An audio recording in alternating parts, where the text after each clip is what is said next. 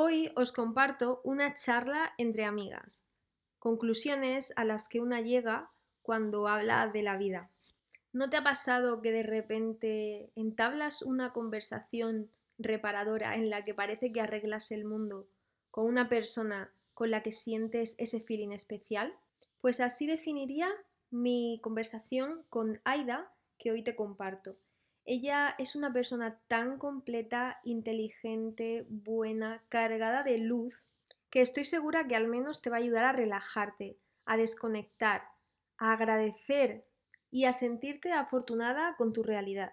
Ella es sin duda una de esas personas que me motivan a crecer, a querer más, pero que por otra parte me enseñan, con su propio ejemplo de vida, a vivir en paz, sobre todo en paz conmigo misma. Espero de corazón que lo disfrutes. Vamos allá.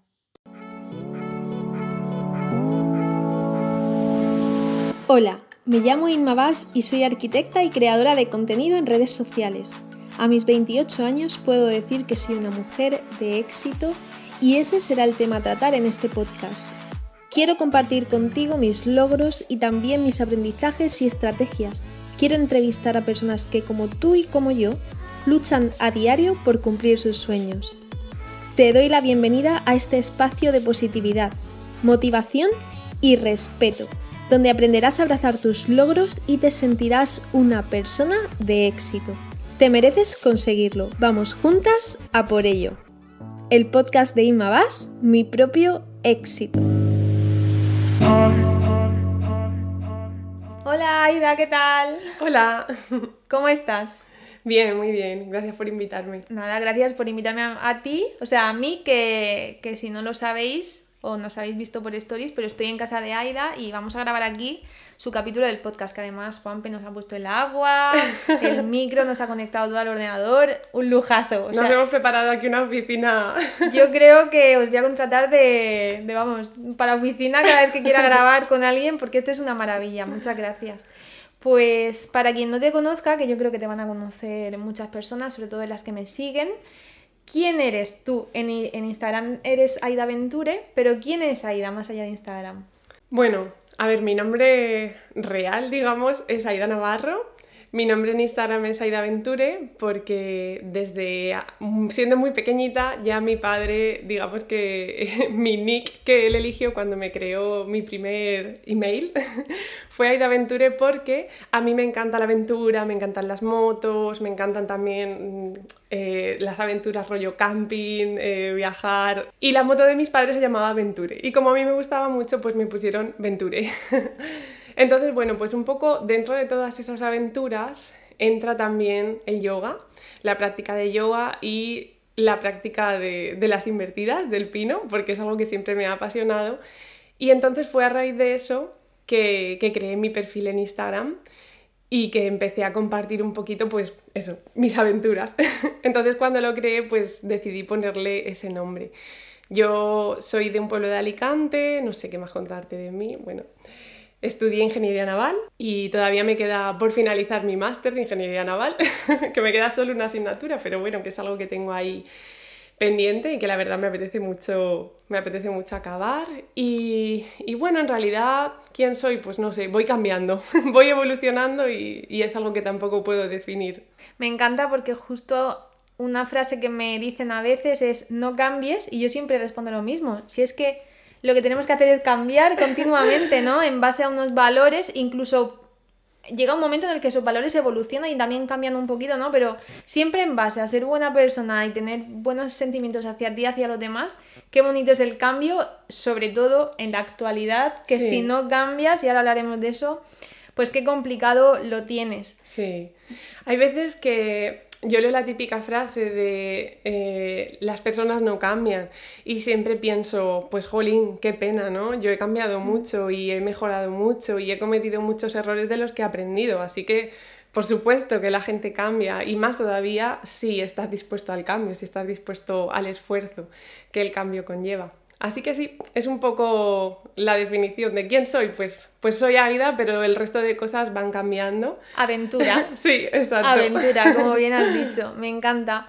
Bueno, ya sabéis que este es un espacio de éxito que quise crear un poco para, para bajar a la tierra el éxito, que todos sepamos que podemos ser personas exitosas, que, que el éxito no es, o por lo menos para mí, pues el, ser el gerente de una gran empresa o, ser la dueña de X, ¿no? Que, que el éxito está también en las pequeñas cosas, pero bueno, respeto a quien opine lo contrario o a quien opine pues otro tipo de, de, factores que puedan definir el éxito. ¿Qué es para ti el éxito? Me interesa saberlo.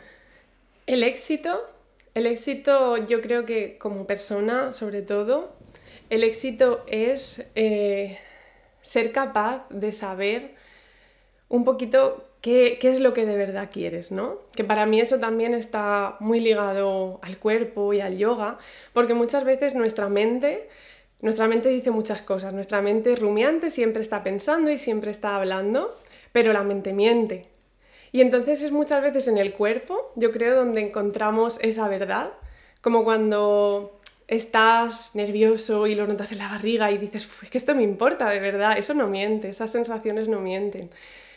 Entonces, para mí un poco el éxito es ser capaz de escuchar esas sensaciones, es decir, ser capaz de escucharte a ti misma, de saber qué quieres, ¿no? Y entonces una vez que lo sabes, una vez que sabes quién eres, qué sientes, que te sabes escuchar, sea lo que sea que vaya cambiando alrededor, va a haber una constante que es tu esencia, que eres tú, y va a ser desde ahí, desde donde vas a dirigir tu vida. Entonces yo creo que ese sería como el gran éxito, ¿no? El, el decir, yo dirijo mi vida, no son mis pensamientos superficiales, no es el trabajo que tengo, no es la carrera que se supone que tengo que estudiar, no es ni este cuerpo que tengo, ni aquel que quiero, ni tampoco las cosas materiales que me rodean. Ese sería, yo creo, el gran éxito. Bueno, me, he dado directamente porque al final extrapolo tus palabras a muchas cosas. Primero, a cuánta gente podemos conocer o saber que por mucho dinero que tengan por, porque aunque parezca que lo tienen todo, no se sienten bien porque a lo mejor no han escuchado, como dices tú, no, han no se han escuchado en lo más profundo. Y es que me parece que quien consigue lo que tú has comentado, o sea, se merece e, ese título de persona exitosa porque es algo muy complicado. Es que mm. lo has dicho ahí, Ale, conocerte y escucharte es muy complicado. Sí. Y uno no aprende a conocerse o a, escucharse de la noche a la mañana con prácticas como, como el yoga ha sido en tu caso, me imagino que incluso tampoco. O sea, son años y de constante aprendizaje, de cada vez ir como mm, quitándole el pestillo a una puerta, ¿no? Hasta que al final llegues a la, a, la, a la, puerta más grande que te abre pues a, a, tu, a tu yo interior en completo, pero es una actividad muy complicada y a la que no todo el mundo tiene ganas de dedicarle tiempo, porque parece que es como que no, no lo ves, no lo ves, ¿no? No, ganas dinero entendiéndote, no, no, incluso ni te ves mejor físicamente escuchándote, pero es muy importante, es la base, es el cimiento para mm. poder construir algo muy grande. Yo creo que muchas veces también es que nos da miedo, ¿no? Porque si quitas todo eso que no eres, es como que de repente se queda un vacío muy grande y un silencio y es como, bueno, si no soy esta casa en la que vivo, no soy ese coche que me espera en la puerta, no soy tampoco la persona que me acompaña o que no me acompaña, no soy la ropa que tengo, no soy ni siquiera las cosas que hago, porque yo, por ejemplo, te he dicho, estudié ingeniería naval, pero yo no considero que yo sea ingeniera, yo soy Aida y el resto de cosas me rodean. Ejerzo como profesora de yoga, pero es que tampoco es que yo sea profesora de yoga, yo en este momento de mi vida estoy dedicando tiempo a ciertas cosas. Entonces es como que en este espacio de tiempo me definen entre comillas, pero a la vez no, porque van a pasar los años y quizá yo ya no esté haciendo esas cosas que hoy día hago, ¿no? Pero sin embargo, el yo va a permanecer, va a seguir estando en mí esa, esa esencia, ¿no? Va a seguir permaneciendo un poco el ser. En yoga se asemeja mucho esto con una cebolla y se dice mucho que tenemos como muchas capas que han ido poquito a poco rodeándonos conforme hemos, ido creciendo, porque si te pones a pensar un bebé, un bebé es esencia pura y es presencia, un bebé está en los brazos de su madre y no piensa, uy, quizá me está sosteniendo, pero después me va a dejar. O mm, voy a tomar ahora leche, pero luego ya no, no piensa en el futuro, tampoco piensa en el pasado, simplemente está ahí, siente el calorcito, siente el abrazo, está presente, disfruta de los pequeños momentos y conforme nos vamos haciendo mayores es como que van esas capas rodeándonos, rodeándonos y va quedándose un poco más dentro la esencia, pero cuando las quitas todas, lo que había sigue siendo lo mismo. Y al final eso, eso permanece, eso es súper valioso, yo creo. Eso, eso para mí es el gran éxito, como te he dicho. Bueno, yo no sé qué opinaréis vosotras que me estáis escuchando o estáis escuchando a Aida, pero yo quiero, por favor, que saque una formación de esto, que saque un... De cebolla. sí, o sea, me apunto, pero ya porque tú escuchas esto y lo que te entran ganas es de abrir la puerta y comerte el mundo. Por lo menos a mí es lo que me está pasando y espero que a vosotras, y más si lo estáis escuchando el lunes por la mañana, cuando se ha publicado, penséis lo mismo porque... o sea, qué, qué fuerte, qué inteligencia emocional tienes. Yo así un poco siempre de broma digo que, que, hay que ser un motivado. Hay que ser un motivado y hay que ser una motivada. y esto con mi pareja, con Juanpe, siempre lo decimos, siempre decimos, es que el mundo lo mueven los motivados. Hay que ser un motivado porque realmente es que si no eres tú, si no eres tú quien empieza los cambios o quien empieza mm. las acciones para conseguir las cosas que quieres, no lo va a hacer nadie. y si no lo haces tú, es que no lo hace nadie, eso es así. Totalmente, yo en base a esto, Arturo, hay a veces que se cabrea conmigo porque yo me intereso muy poco, quizás de lo que pueda opinar la gente, poquísimo de lo que ocurre en la sociedad. Pero es por lo que dices, sé que va a influir directamente en mi motivación, sé que me va a derrumbar si me pongo a leer. Pues todo lo que ocurre tan horrible y no me va a permitir ni funcionar, ni, ni crear, ni, ni, seguir aportando lo que yo pueda aportar. Y es que es lo que dices, digo, mira, necesito ser motivada y sentirme motivada. ¿Qué es lo que tengo que quitar de mi alrededor para estar así? por supuesto, pues siendo consciente, ¿no? Y siendo responsable, pero me puedo evitar de estos disgustos, me los evito. Y qué importante rodearse de gente, siempre dicen que somos el resumen de, la, o la media de las cinco personas más allegadas a nosotros. Qué importante rodearse de gente que te impulse a eso y no te esté diciendo o, infundiendo miedos o frenando pues, pues, por eso, por sus propios miedos o, porque piensen que eres un motivado o una motivada y eso sea pues un adjetivo despectivo, para nada. A mí, para las personas así como que sean un poco eh, reticentes de estas cosas, ¿no? Yo soy muy científica, puesto que estudié ingeniería y además me encanta la ciencia y hay una neurocientífica que se llama Nazaret Castellanos que también pues tiene muchas entrevistas, podcasts y tal, tiene cursos que hace a través de la universidad en la que ella trabaja, es investigadora desde hace más de 10 años e investiga un poco la relación entre el cerebro, la meditación y como las acciones que se producen químicas y las reacciones internas que se dan en función de las palabras, por ejemplo, que te dices a ti misma o las palabras que te dice otra persona. Y es muy curioso porque el cerebro está 24 horas aprendiendo y cuando tú estás teniendo una conversación con alguien, es como que vuestros cerebros se hacen homólogos. Si, por ejemplo, a mí se, me están iluminando las zonas del cerebro que ahora mismo se encargan de la motivación, del emprendimiento, de las ideas, ¿no? Pues a ti, de estar escuchándome y estar hablando conmigo, se te, es como que se te iluminan las mismas, digamos, si hiciesen un escáner de nuestros cerebros. Entonces, cuando alguien está contándote una mala noticia, ¿no? Pues es que sucede lo mismo. O te está hablando todo el tiempo, por ejemplo, de sus quejas. Se está quejando constantemente. Tú, en tu cerebro, estás viviendo esas mismas quejas, porque esto tampoco lo elegimos. El ser humano es compasivo por naturaleza y tiendes a identificarte con lo que otra persona está sintiendo para así ponerte en su lugar y entenderla. Y eso es que no es algo metafórico, es totalmente real. Tu cerebro es como que de repente se convierte en una copia al suyo en cuanto a sensaciones y sentimientos se refiere.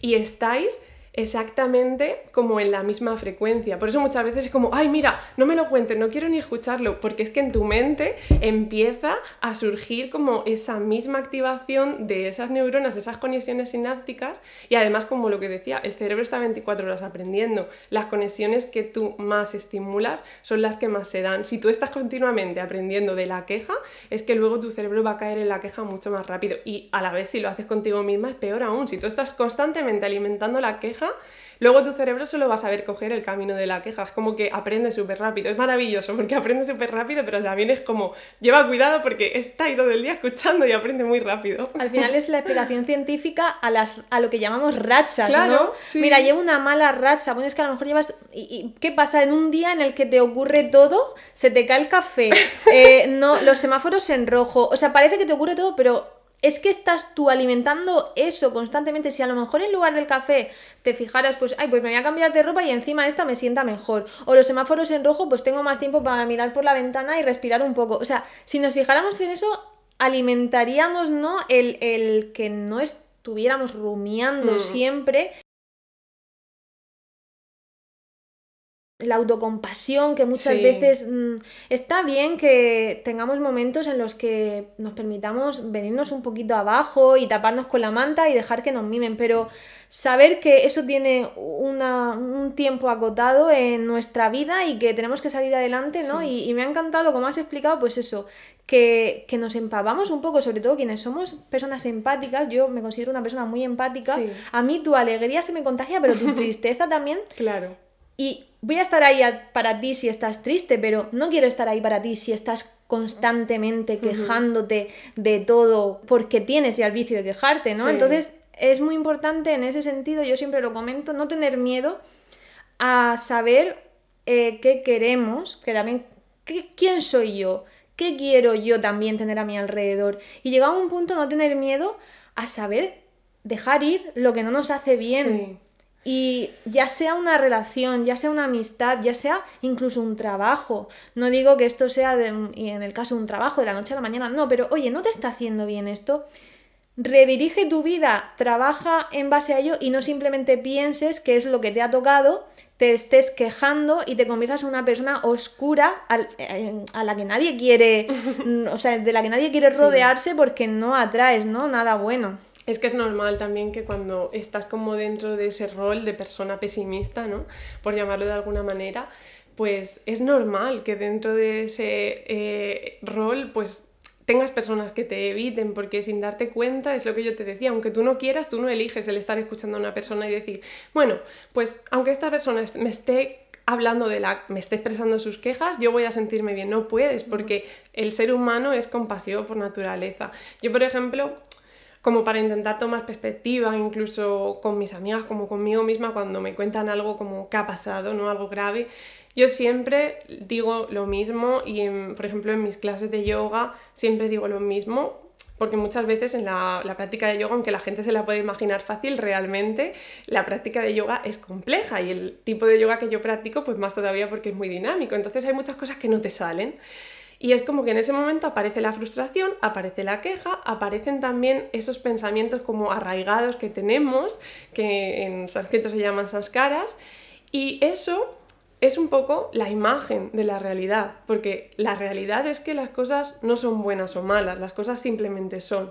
Entonces yo eso es lo que trato de, decirle a una persona cuando la noto como en esa dinámica. Es como, a ver, esto que ha pasado no es ni bueno ni malo, simplemente es, no es lo que tú querías, no es lo que tú esperabas, no te viene bien en este momento de tu vida, pero es. Entonces, desde ahí, desde lo que es, desde la realidad, porque no se trata tampoco de escapar de las cosas que son, no puedes decir, bueno, pues mira, no lo pienso y ya está, no puedes escapar, lo que tienes que hacer es tomar acciones, pequeños pasitos y decidir desde ahí hacia dónde quieres ir, yo creo, porque también muchas veces la gente que, se queja constantemente no toma acciones tampoco por cambiarlo. Entonces es como, a ver, asume que eso es así, que quizá no te gusta y no lo quieres y no lo quieres para tu futuro y entonces empieza a cambiarlo con pequeñas acciones de las que están en tu mano.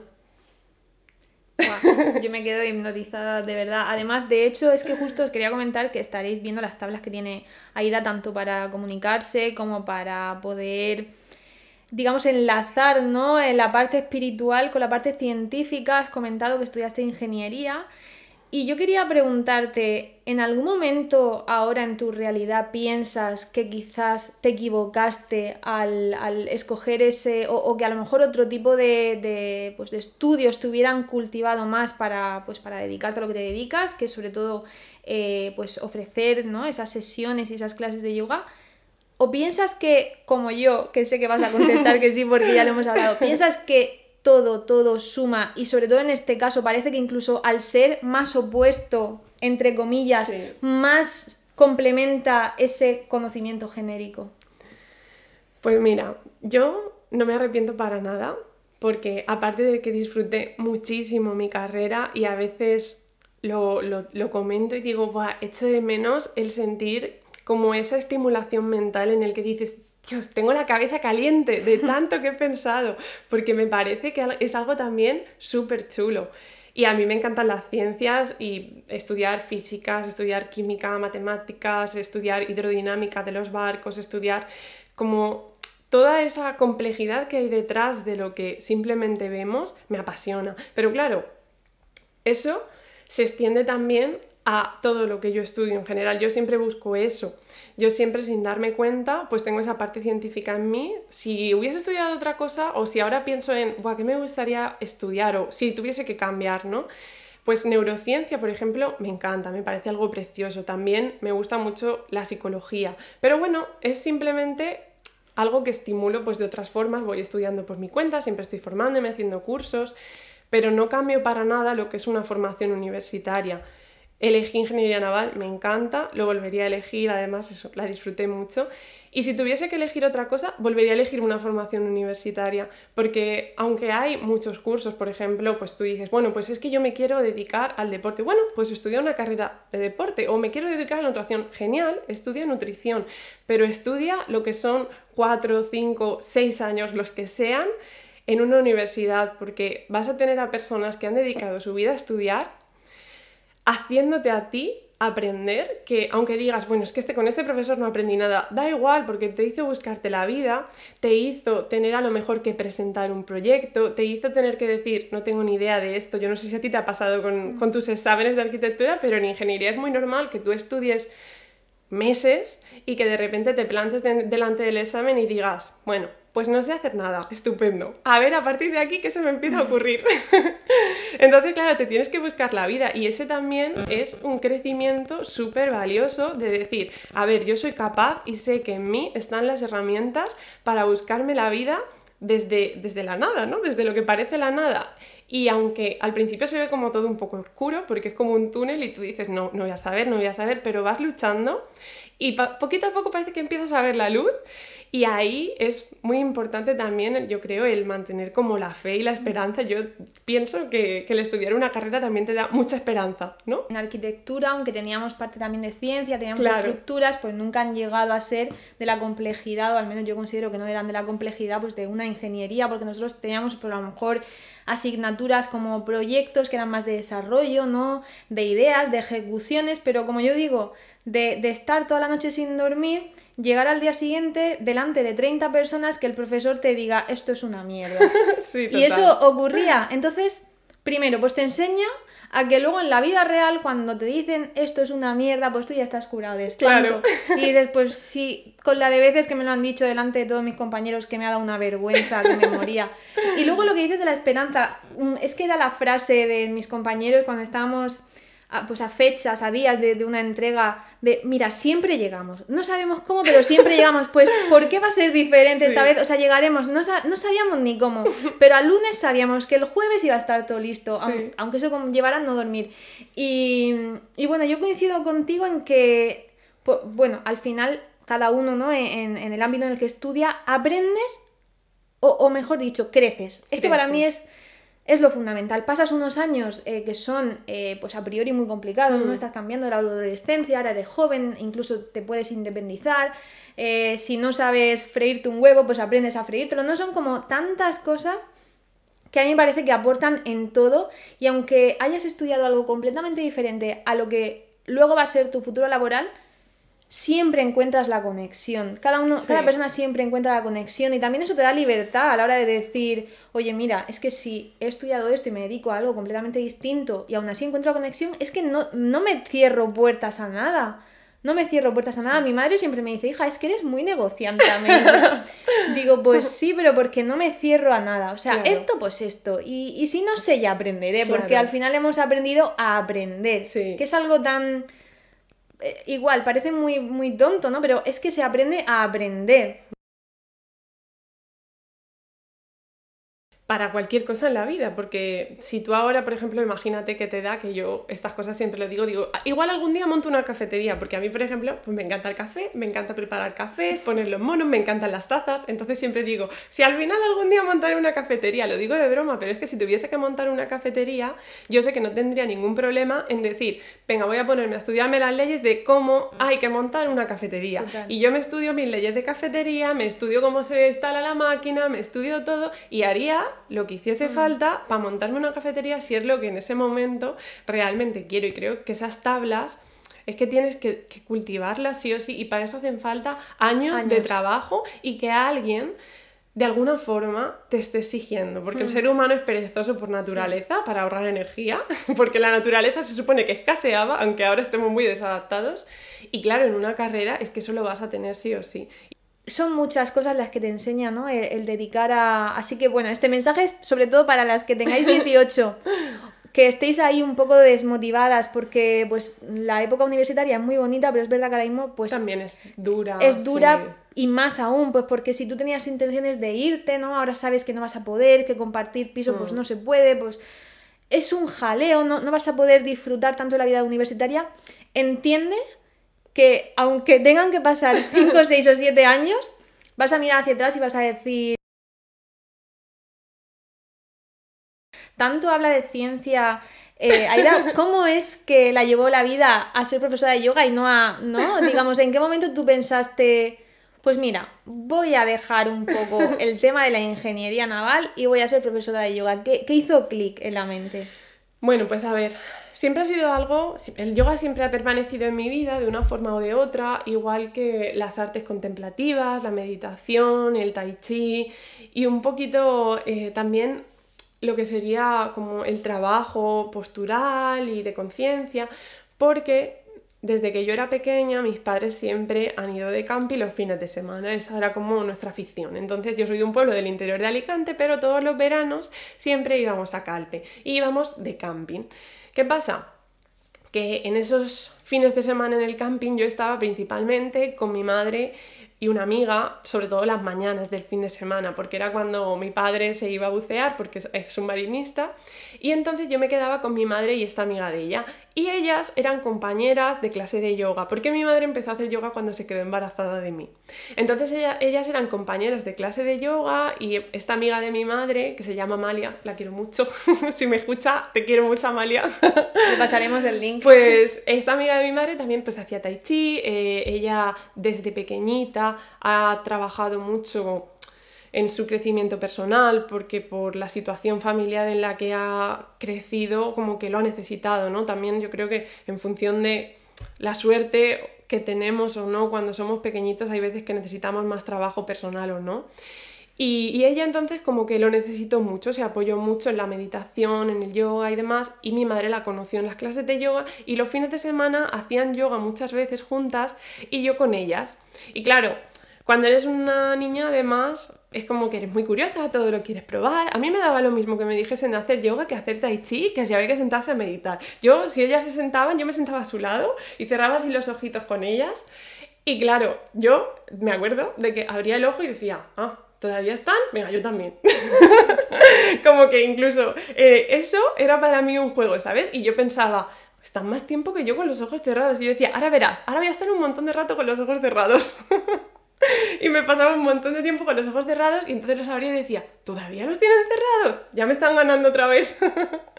y entonces un poco sin darme cuenta, pues todo eso se fue quedando en mí. Luego en los años de estudio, pues yo jugaba al tenis también y era como a lo que le dedicaba más tiempo. Después cuando ya me vine a estudiar aquí a Cartagena, lo que hacía era que, que, como no podía jugar al tenis porque ya no estaba en mi club de tenis de toda la vida, pues salía a correr. Y entonces en esa época volvió un poco a mm, aparecer de forma más fuerte lo que es el yoga en mi vida. Porque yo salía a correr, iba al gimnasio, pero luego hacía yoga en casa porque me gusta y me, yo me acordaba de todas esas cosas, ¿no? Y me acordaba de las posturas, de los mudras, del trabajo de respiración y siempre, siempre para mí el yoga ha sido súper divertido, que esto es un tópico de que el yoga es aburrido, el yoga es divertidísimo, lo que pasa que a España es como que va llegando despacito, es como que va, va llegando el yoga que no es que sea el yoga moderno tampoco, sino que va llegando el, el yoga con todas sus partes y todas sus asanas, las más sencillas y las más difíciles, pero es como que antiguamente solo había yoga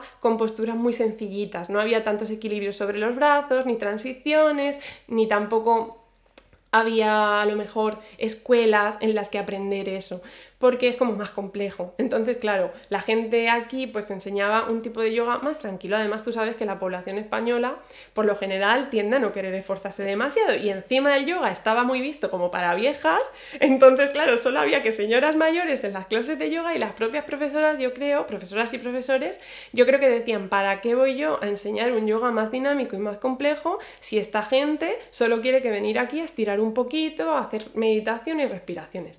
Pero el yoga es muy divertido y muy dinámico. Y entonces ahí volvió como a resurgir durante mis años de universidad y lo tenía siempre pues como eso, como acompañamiento de mi vida. A mí me ayuda mucho tener una práctica de yoga, sobre todo para acompañarme, para un poco lo que hablábamos antes de cuando estás mal, permitirte estar mal, pero a la vez acompañarte y decir, venga, estoy mal, esto no me gusta, ¿qué quiero cambiar? ¿Cómo lo voy a conseguir? El, el acompañarte, como en todos los aspectos.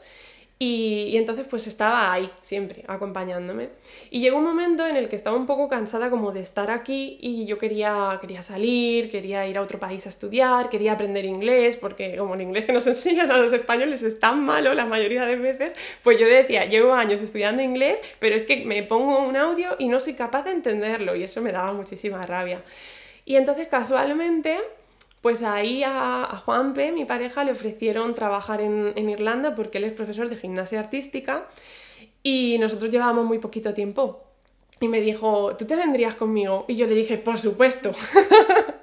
y claro, él se quedó flipando, me dijo, bueno, pues venga, pues vámonos. y claro, no se lo creía, al principio era como de verdad, y aún estábamos en el avión y me miraba como diciendo, no me lo creo, la loca esta se viene a Irlanda conmigo. Pero sí, yo tenía ganas y, y ya, que nos fuimos. Y entonces en el tiempo que estuvimos allí, entre otras cosas para también aprovechar y hablar con gente, conocer a gente, no estar como encerrada en casa nada más, pues aproveché para hacer como una formación de profesorado de yoga. Aunque yo cuando me preguntan por las formaciones de profesores de yoga siempre digo que para mí no merecen la pena, al menos no merecen la pena hasta que no tienes claro dónde te quieres formar, con quién, y ya llevas años de práctica, porque claro, lo que te decía, duran un año, pero es que hay algunas intensivas que duran un mes. En un mes, es como ¿tú crees que en un mes puedes ser profesor? Porque es que yo, en un mes que no, no puedo ni tocarme los dedos de los pies con las manos, o sea, en un mes yo puedo ser profesora de yoga. En un mes puedes ser profesora de yoga, porque tú vas, claro, esto es como todo. También hay cursos de nutrición. Tú vas, tú pagas, porque vale sus 3.000 euros, sus 6.000, sus los que te quieran pedir, Tú vas, haces tu curso, pagas y ya eres profesora, pero realmente no. Para mí eso es algo que tiene como que surgir un poco, pues solo. Tiene que ser, claro, tiene que ser que durante años pues lo hayas practicado, sea parte de tu vida y que entonces, llegado ese momento ya, además tengas criterio, porque eso es algo que hace que elijamos mal. Cuando tú dices, venga, me quiero formar y no tienes ni idea del tema, pues de repente te matriculas en un curso que a lo mejor no es el adecuado para ti o que resulta que luego tienes un profesor o una profesora con el que no, no hay, no fluye, ¿sabes? No hay esa conexión a lo mejor que hace que te intereses por el tema. Entonces, ya que es una formación que, digamos, estás haciendo porque pagas y puedes elegir dónde la haces, lo suyo es que llegado el momento elijas sabiendo lo que eliges y que tengas ese criterio ya creado, que eso yo lo recomiendo en general en cualquier curso así alternativo que quieras hacer, mejor es que estudies antes por tu cuenta. Mira, y, en cualquier elección, porque justo le estás diciendo, oye, pues imagínate que tú ahora estás escuchando a Aida y, dices, ay, pues me voy a apuntar a clases de yoga. Bueno, pues ten criterio a la hora de elegir quién te da las clases de yoga porque ya nos lo ha dicho, o sea, incluso yo dentro de un mes os puedo dar las clases de yoga y ya os digo que va a ser una... Y Mira, es que justo ocurre con la nutrición. Arturo se sacó eh, también en tres meses un curso de nutrición y tiene su certificado y mm. tiene su diploma. Y es en plan, vamos a ver, me, parece muy bien, pero ¿cómo en tres meses tú vas a saber, ¿no? ¿Qué necesita la salud nutricional de una persona? Hay que tener criterio. También es una pena porque esa gente, esas personitas, claro, tú con toda tu ilusión te has sacado ese curso y tú dices, bueno, pues ya en un curso de un mes yo ya puedo ser profesora, pero es que no me siento preparada. Pues es que no me extraña, claro. Entonces también eso hace que muchas veces luego pues no haya buenos profesionales, pero es que tampoco es culpa de esos profesionales, porque esa persona lo ha hecho lo mejor que ha podido, pero Mm. ¿qué pasa?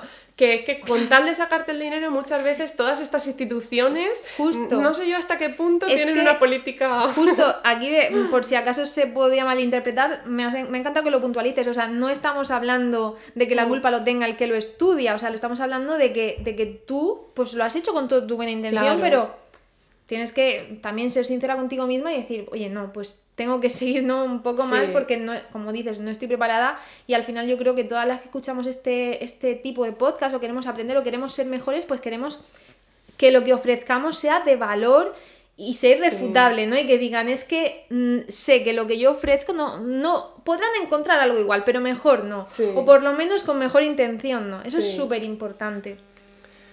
Y, mm, por ejemplo, o sea, bueno, ya nos has contado que también ahí, digamos, en Irlanda fue como también Sí, que venía, me ha encantado que cuentes además que, que todo fue un poco, pues, introducido en tu infancia por tu madre.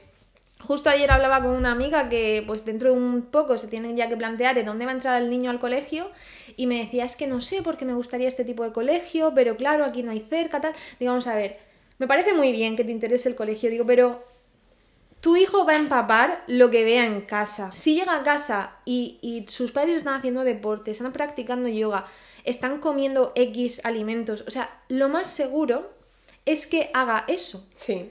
Si llega a casa y ve que leéis, va a leer. Si llega a casa y ve que estáis trabajando o limpiando, yo todos los sábados recuerdo que limpiaba por la mañana porque era cuando mis padres se ponían a limpiar. ¿Cuántas veces he limpiado las, las persianas con mi padre Yo tengo por fuera? fotos con el aspirador, claro, los aspiradores de Claro. antes con lo grandes que son y yo súper pequeña. Es que al final queremos imitar a quienes más admiramos. Si no Sí. Mm. admiramos a nuestro profesor o a nuestra profesora, admiramos a nuestros padres. En, en- un poco genérico, ¿no? Sí. Siempre habrá excepciones. Entonces, qué importante, ¿no? Que, que tengas como ese recuerdo de, es que yo de pequeña ya aprendí a, a- a respetarme, ¿no? En la meditación Sí. y a mantener la calma cuando es una etapa en la que mantener la calma es muy complicado, Sí. ¿no? Qué importante. ¿Y en qué momento tú decidiste que una vez te habías formado querías ofrecer ese valor? Pues esto también ha llegado un poco solo a mi vida, porque por suerte, porque yo lo considero como algo que me ha hecho muy afortunada, por suerte como tú soy hija única. Y yo digo por suerte porque siempre se ve como algo malo, porque por suerte, pues mis padres, yo siento que me han criado con todo el amor del mundo, me han aceptado, me han ayudado, me han empujado mi madre, la verdad que siempre, siempre ya es muy de decirme cosas buenas. Y eso a mí me ha hecho pues ser también como una motivada, que claro, yo a veces es como que soy consciente de que soy una persona bastante alegre y bastante enérgica y como muy motivada y a veces, claro, más todavía en comparación con otras personas que han tenido pues eso, una infancia más dura o que tienen un carácter más melancólico. Pero claro, es que a mí el ambiente que me ha rodeado me ha hecho ser de esta forma, entonces yo tampoco puedo, a veces lo he hecho y he aprendido ¿no? del error, a veces he censurado mi alegría, como por decirlo de alguna forma, y también es algo que me parece súper triste, porque claro, yo soy una persona alegre, si me vienes con un problema, seguramente te dé todo mi apoyo, mi cariño, mi compañía, pero no te voy a entender, porque si me estás contando a lo mejor que has sufrido algo muy grave respecto a un problema familiar, yo seguramente no te puedo entender porque he tenido mucha suerte con mi familia, ¿no? Y es algo que hoy día, pues yo lo hablo así y lo digo como que ha sido una suerte, soy esa persona alegre que por naturaleza me sale ser, aunque a veces también tenga mis momentos, ¿no? Pero por lo general yo soy así. Y ha habido veces en las que como que me ha dado vergüenza o he censurado de alguna forma esa motivación que sin darme cuenta a mí me sale por pensar, jolín, es que igual esta persona se va a sentir mal, ¿no? Porque le ha pasado algo peor que a mí y sin embargo, o sea, me ha pasado a mí algo peor que a esa persona y sin embargo yo estoy alegre y no me molesta o lo estoy sacando la parte buena y eso a veces yo creo que a esas personas como que están en, en un punto diferente, ¿sabes? O por lo que sea lo que digo, que han tenido una infancia más dura y no han tenido la misma suerte y a veces puede hacerles sentir mal el ver esa alegría.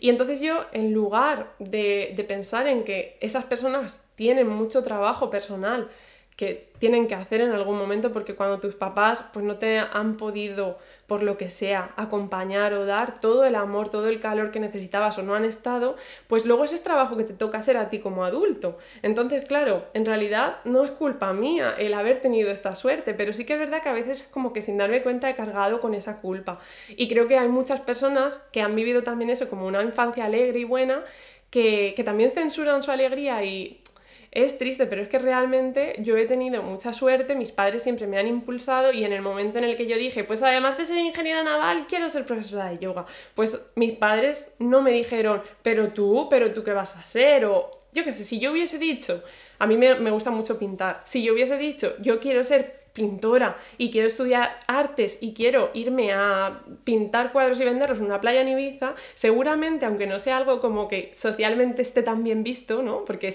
tú dices, soy ingeniera y es como, uy, es ingeniera. Bueno, a ver, también puedo ser hippie y vender pañuelos en la playa, ¿no? Pero que si me lo ocurro, pues oye, estupendo. Pero eso, que no me, no me dijeron, oye, no, no puedes hacer eso, o no puedes hacer las dos cosas, o no. No, esos.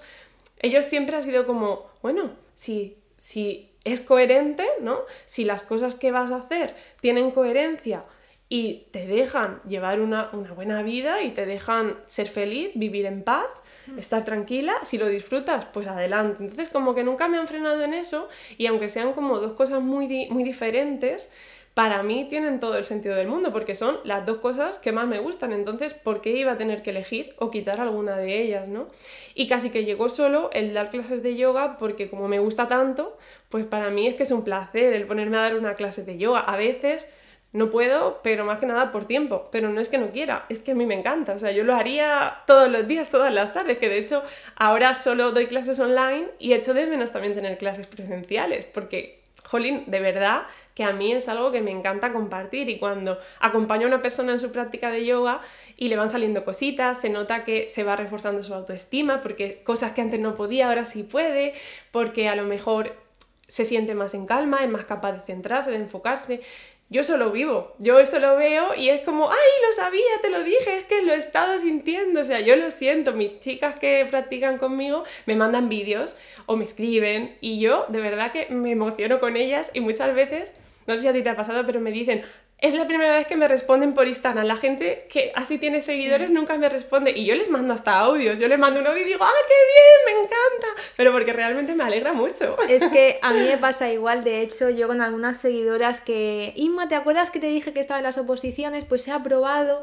Y claro, yo leo el mensaje y digo, ¡ay, sí que me acuerdo! No sé, me da una alegría. No me puedo creer que te alegres, no puedo creer que otra vez me contestes al final yo creo que la, mm, y bueno, ahora porque hemos mencionado el tema redes sociales, pero igual con las clases, cuando haces algo y lo acabas profesionalizando, pero empezó siendo tu pasión, es que lo haces todo con todo el gusto del mundo y normalmente todo te va a sumar y lógicamente habrá un día que digas, mira, me encanta dar clases, pero justo hoy pues estoy cansada, no me apetece, he llegado tarde del trabajo, oye, pero es que te cambia el chip. Empiezas y a lo mejor no te apetecía hacer algo, pero como te gusta tanto, y para mí eso, pues para mí eso es un éxito. Para mí el poder decir, esto me gusta mucho y puedo dedicarme en parte o de lleno profesionalmente a ello y poder vivir mi vida y costear mis gastos gracias a esto es que me parece un éxito absoluto. Y luego lo que has mencionado de que pues tu familia ha sido como no, como, como entre comillas idílica, que a veces te sientes mal, yo lo relaciono un poco a, a que, jolín, es que nos cuesta mucho Em, perder ese miedo a contar, ¿no? Eh, de, oye, mira, eh, em, he conseguido este pedazo de trabajo, he conseguido la pareja de mis sueños, tengo unos padres increíbles.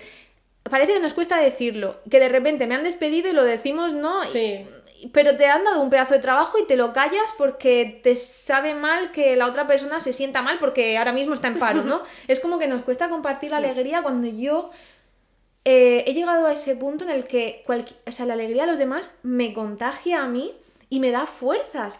Y arreglado con esto también para que veáis la relación con las seguidoras, que yo sé que tú tienes y yo también, una seguidora de Londres, pues no sé cómo hablando, ella es española, pero se fue a Londres y dijo que su sueño era comprarse una casa. Bueno, pues me dijo que le dije, bueno, mucho ánimo que lo conseguirás. Y me dijo, no, Inma, es que ya lo he conseguido y tengo la casa. Me mandó un house tour, un vídeo, y yo digo, Buah, es que esto a mí me da energías para yo comprarme mi propia casa. Digo, no te imaginas, más que cualquier envidia, digo, gracias por habérmelo contado, porque no te imaginas lo que me ayuda. A ver, que si tú te has podido comprar tu casa en Londres, trabajando, echando horas, digo, yo también me voy a poder comprar mi casa. Además, en un país extranjero, que es difícil. estaba ¿eh? ella súper orgullosa y con razón, y, y a mí ese orgullo me lo contagió y esa fuerza también. O sea que, pues hay a veces que a lo mejor ese es trabajo nuestro, decir, mira, yo soy así, tengo, o sea, reconozco mi suerte, la valoro, la agradezco, tenemos que ser muy agradecidas, pero oye, tengo esto, es que a lo mejor otra persona tiene otra cosa que yo no tengo y quiero que me la cuente porque no me va a hacer sentir mal, ¿no? Y oye, si nos rodeamos de personas que nuestros logros les hacen sentir mal, pues volvemos a lo del principio, mira, ya no me voy a rodear mm, de ti porque si no eres capaz de alegrarte o de aceptar lo que yo soy o lo que yo tengo, pues es que para qué te quiero tener de, de amiga, ¿no? Y de allegada. Y luego también, perdona que sí, sí, sí. has comentado eso, que estás dando clases online y es que justo una pregunta que quería hacerte y es, supongo que para una persona pues que se dedica a dar clases de yoga, aquí tenéis todo montado en casa como una escuela, de repente confinamiento. Nos cierran el grifo prácticamente porque ¿qué hago? A mí también me pasó y ¿qué hago? ¿De qué trabajo?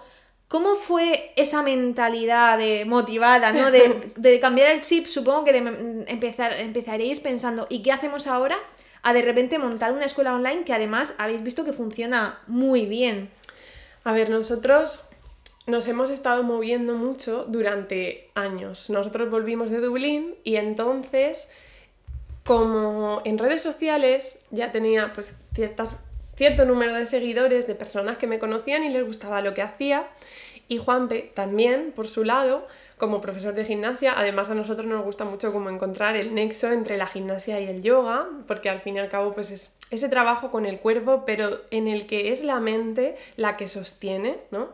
Entonces, había gente ya que nos conocía Habíamos estado dando cursos por España durante todos estos años, habíamos estado haciendo y organizando retiros en la manga, que sabes que son preciosos, tenemos que hacer uno juntas. Tenemos que hacer uno juntas. Hemos estado organizando retiros, campamentos, así como campamento de niño pequeño, pero para personas adultas, para que los adultos sigan jugando.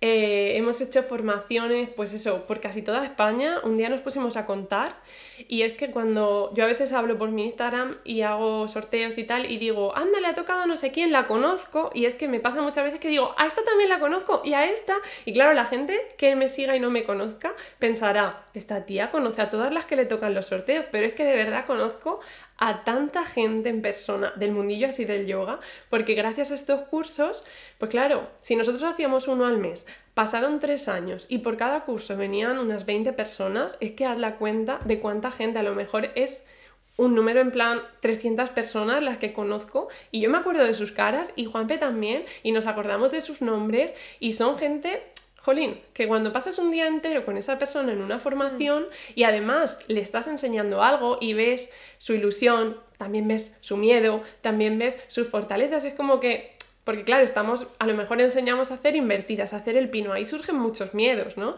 Y entonces es como que conoces partes sensibles de esa persona y te encariñas y hace que te acuerdes. Entonces, claro, conozco a tantísima gente y lo bueno de eso es que toda esa gente también nos conoce a nosotros.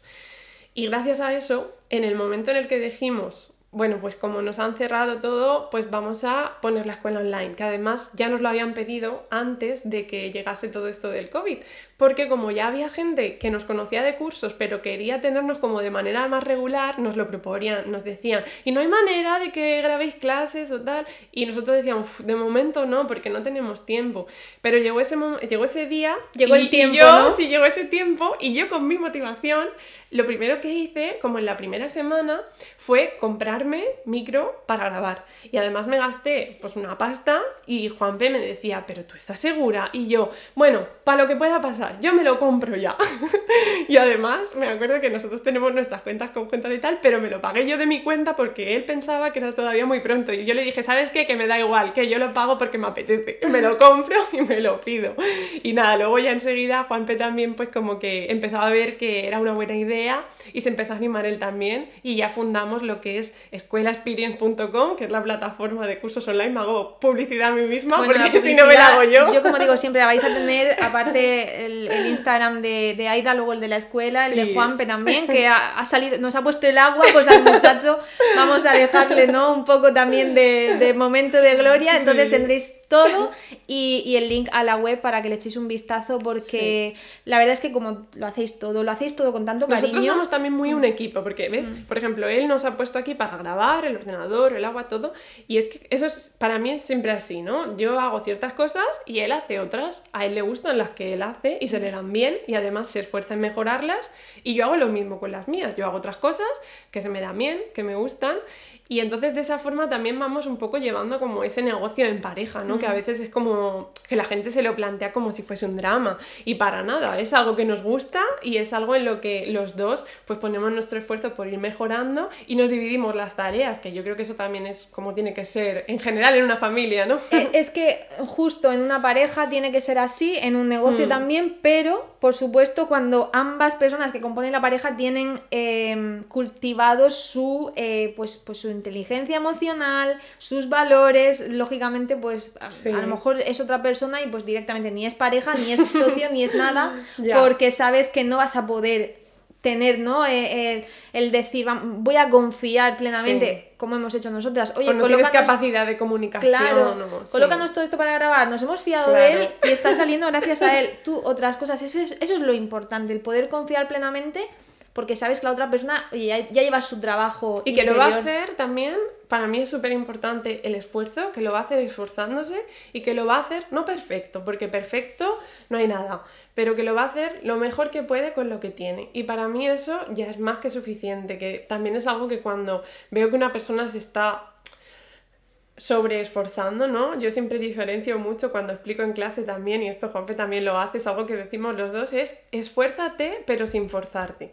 Porque cuando tú te esfuerzas y haces las cosas lo mejor que puedes con lo que tienes, ya sea hablando como en el plano emocional, como en el físico, como en lo que sea intelectual, si tú lo haces lo mejor que puedes con los recursos que en ese momento tienes, ya es más que suficiente y es maravilloso porque ya lo has dado todo. Incluso, aunque haya días en los que estés cansada, estás dando lo mejor que puedes con ese cansancio de ese día, ¿no?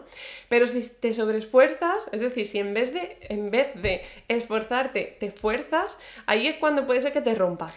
Puede ser que te hagas daño a ti misma porque ya te estás pasando. Tampoco hay que ser súper exigente ni súper perfeccionista. Hay que soltar un poquito esa cuerda. Igual que te esfuerzas a diario, pues dejas que eso se vaya acumulando. Claro, que no, no estés ahí con el látigo. Yo lo digo siempre, a la hora de hacer ejercicio, de llevar una vida saludable, de trabajar. Oye, pues que lógicamente tienes que salir de tu zona de confort y no es todo, la mayoría de días pues no te va a apetecer hacer el deporte o elegir comer sano, hmm. pero que siempre la recompensa sea mayor que ese esfuerzo. Si constantemente, como dices, te estás forzando, es que tiene una fecha de caducidad y la semana que viene ya no lo vas a seguir haciendo porque te has roto, porque no te has, o sea, te has excedido. Entonces siempre encontrando, mm, digamos, dónde está tu, tu límite en ese momento que va a ir, o sea, cada vez ese límite se va a poder como un chicle, ¿no? Mm. Expandir más porque pues el esfuerzo que te supone hoy mañana será menos y, eso es lo importante y también es lo bonito, ¿no? De oye, hace una semana, pues no, eh, tú lo verás con tus alumnas, hace un año es que no podías hacer ni la mitad de cosas o, ni una cosa. Y sobre todo, a lo mejor no te sentías capaz, ¿no? Porque ya no es lo que hagas, sino de qué te sientes capaz. A lo mejor hace un año no te sentías capaz de nada y poquito a poco has ido cultivando pues esa disciplina, has ido cultivando también ese equilibrio de ser amable contigo misma, porque es tan grave pecar de una cosa como de la otra. Dentro de la práctica de yoga, el principio así principal, como el valor principal, es ahimsa, que es la no violencia. Ahimsa significa no violencia, pero es que hay otro que para mí también es igual de importante, que es la disciplina. Porque sin disciplina nada se consigue. Pero ¿qué pasa? Que si te sobreesfuerzas, si te fuerzas a ti misma, si eres violenta contigo, ya sea porque te exiges demasiado o por lo que sea, tampoco vas a llegar. Entonces es como que hay que mantener siempre esa balanza entre esforzarse sin forzarse. esa disciplina que hace que vayas en el rumbo que quieres, porque si no pones disciplina eres una veleta. Hoy me levanto y no hago nada, mañana pues igual hago un poco, pero eso tampoco te lleva a ningún sitio y al final te hace sentir infeliz porque sientes que no estás llevando a cabo esas acciones que en tu ser, en tu interior, tú quieres, ¿no? Pero si eres violenta contigo misma, va a pasar que eso, que te rompes por el camino, que al final tampoco vas a poder sostenerte, ¿no? En, la aventura de la vida. Total, y además, mira, me encanta porque prácticamente estamos llegando al final del podcast con un mensaje muy parecido al del principio, que decíamos, pues decía Eda que que es importante conocer tu, tu yo más interno, ¿no? Muchas de vosotras estaréis pensando, oye, ¿y cómo sé yo cuál es el límite entre esforzarme y forzarme? Pues sabiendo escucharte, eh, tú ahora mismo te sientas y no vas a saber cuál es, sin, sin empezar a hacer, no vas a saber dónde está ese límite, tienes que ser haciendo y poco a poco encontrándote, escuchándote, sabiendo que sientes, ¿no? No que dice tu cabeza, tu cabeza dice, puf, a correr esta tarde, no. No, ¿qué dice tu cuerpo? ¿Qué dice tu barriga? Mm, te, sientes mal, te, te, sientes triste, te dan ganas de llorar, pues te estás forzando, ¿no? Te, estás siendo violenta. Te cuesta, pero te sientes motivada, te sientes capaz. Eso se hace escuchándose, que es, pues digamos, a lo mejor, ¿no? El, mensaje de resumen del podcast de, de cultívate de dentro hacia afuera, tanto en conocimientos, en valores, en todo. Y, va a ser cuando brilles, cuando te sientas la persona más exitosa del mundo y de repente encuentres respuesta a todo. Porque conociéndote, conociendo tu, tu esencia, conociendo lo que más anhelas, vas a encontrar la respuesta a todo y cuando se bifurque el camino y digas, pues no sé si ir por aquí o por aquí, vas a, vas, a recurrir a tu interior, vas a decir, vamos, ¿qué anhelo? Pues lo que anhelo es esto y tengo que ir por el camino a la derecha porque el de la izquierda no me lleva y luego al contrario, ¿no? Así que, bueno, yo no sé si quieres añadir más, yo creo que se ha quedado... bueno, así como última cosa, yo diría, porque claro, esto, por ejemplo, dicho desde aquí, desde donde tú y yo estamos, desde nuestra realidad, y siendo algo por lo que ya hemos pasado, es como que es fácil decirlo. Y además puede sonar muy fácil, puede sonar a que tú dices, ah, claro, me voy a sentar yo a escucharme, pues si no sé ni lo que quiero, no sé cuándo sentarme, no tengo ni un hueco. Bueno, pues para mí ahí son clave dos cosas. Y la primera es parar, empezar a tomarte ese tiempo, porque hoy día si te dejas guiar por el piloto automático, solo vas a hacer. Y si no paras, nunca vas a llegar a esos momentos de escucha. Y a mí, aunque yo sea profesora de yoga, a mí me da igual cómo tú te pares. O sea, tú me puedes decir, pues yo es que no medito, ni tampoco hago yoga, ni no sé qué, ni no sé cuánto. Pero me siento todos los días en el sofá, tirada si quieres, y miro al techo, y miro al techo y empiezo a hacer un poco el balance de cómo estoy hoy, qué ha pasado, empieza un poco como a tomar perspectiva. Y si lo haces, pues ya está, ya es mucho. Ya te estás parando y estás tomando perspectiva y estás desidentificándote de esas cosas que te pasan para buscar cuál es tu verdadera esencia, cuál es tu yo, ¿no? Y luego, una vez que te has parado, también yo creo que tienes que ser consciente de cuál es la realidad que tú has vivido. Porque yo decía que yo he tenido mucha suerte, pero también soy consciente de que hay personitas que no han tenido tanta suerte, que de hecho yo soy en eso aunque no las pueda entender al 100% porque yo lo digo, no me puedo poner en tu lugar porque yo no he tenido una infancia dura o no he tenido, imagínate, no he tenido una relación tóxica, no he tenido tampoco una amistad muy dolorosa. Sin embargo, si tú lo has tenido, tienes que ser consciente de que eso ha sucedido. O sea, no puedes poner un, un velo y decir, lo olvido, porque el cuerpo dice muchas cosas y eso, por ejemplo, en la práctica de yoga se practica mucho también, que tú te colocas en una postura o cierto estiramiento, cierta posición y eso va a hacer que afloren en ti emociones, sensaciones, recuerdos, tristezas. Muchas veces te pones a hacer deporte también simplemente de, moverte, es como que surgen, ¿no? Y a veces surge tristeza, surgen malos recuerdos, surgen, pues eso, situaciones traumáticas que si las has pasado, tienes que escuchar. Y hay veces en las que pueden llegar a ser tan graves como para que necesites acompañamiento, que eso también es algo muy que en el yoga hacemos, ¿no? Que siempre hay una persona que te está acompañando o es lo suyo, que tengas una profesora o un profesor, porque te va a poder dar un poquito la mano en esos momentos muy oscuros, porque cuando has vivido una situación traumática, además, es como que la vuelves a revivir si tú te pones a escucharte, ¿no? Por eso a veces es como que esas personas que más lo necesitan son las que más evitan el pararse, pero es que son justo las que más lo necesitan y muchas veces incluso necesitan, por supuesto, la ayuda de un psicólogo que yo siempre recomiendo que aparte de que practiques yoga, si de verdad has tenido experiencias muy traumáticas, responsabilízate de, de ti, porque eres lo más valioso que tienes y te vas a tener que acompañar toda tu vida. Y puede ser que un profesional de la salud pues te ayude y te acompañe y te haga dar esos pequeños pasitos que a lo mejor tú sola, tú solo, no te sientes capaz porque hay demasiada oscuridad que es muy dolorosa y es que es normal. Si, si yo hubiese pasado eso, seguramente estaría igual que tú. Eso también es bueno, el normalizarlo, ¿no? Porque hay personas que por desgracia, pues han vivido cosas muy duras. Y yo eso también siempre lo tengo presente y, y, por eso también me gusta tanto dar yoga, porque pienso, yo he tenido mucha suerte y desde aquí, desde mi suerte, me encanta el poder de alguna forma ayudar a que otras personas vean que también existe la luz en ellas y en sus vidas, ¿no? Y a veces pues a lo mejor no se puede simplemente con una práctica de yoga, sino que hace falta eso, el, el ayuda psicológica que está como cada vez más normalizada y me alegro mucho. Pues yo creo que con este mensaje final nos vamos a despedir, que por supuesto ya lo voy a volver a repetir, he dejado en la cajita de información todas las redes para que puedas recurrir a, ella y, pues primero comentarle qué te ha parecido, que siempre nos encanta saber qué os ha parecido, pero si pues tenéis alguna duda o, queréis saber más de su trayectoria, de, su, de sus opiniones, de su, manera de vivir, pues que la tengáis fichada y nada, Aida, muchísimas gracias. A ti, yo creo que lo que tú haces también es algo muy bonito, porque también eres una persona que tiene su, su propia luz y que la sabe transmitir, la verdad. que sepas que si mi luz brilla más fuerte porque tengo amigas como tú, te lo prometo. Muchas gracias. Bueno, hasta luego. Adiós.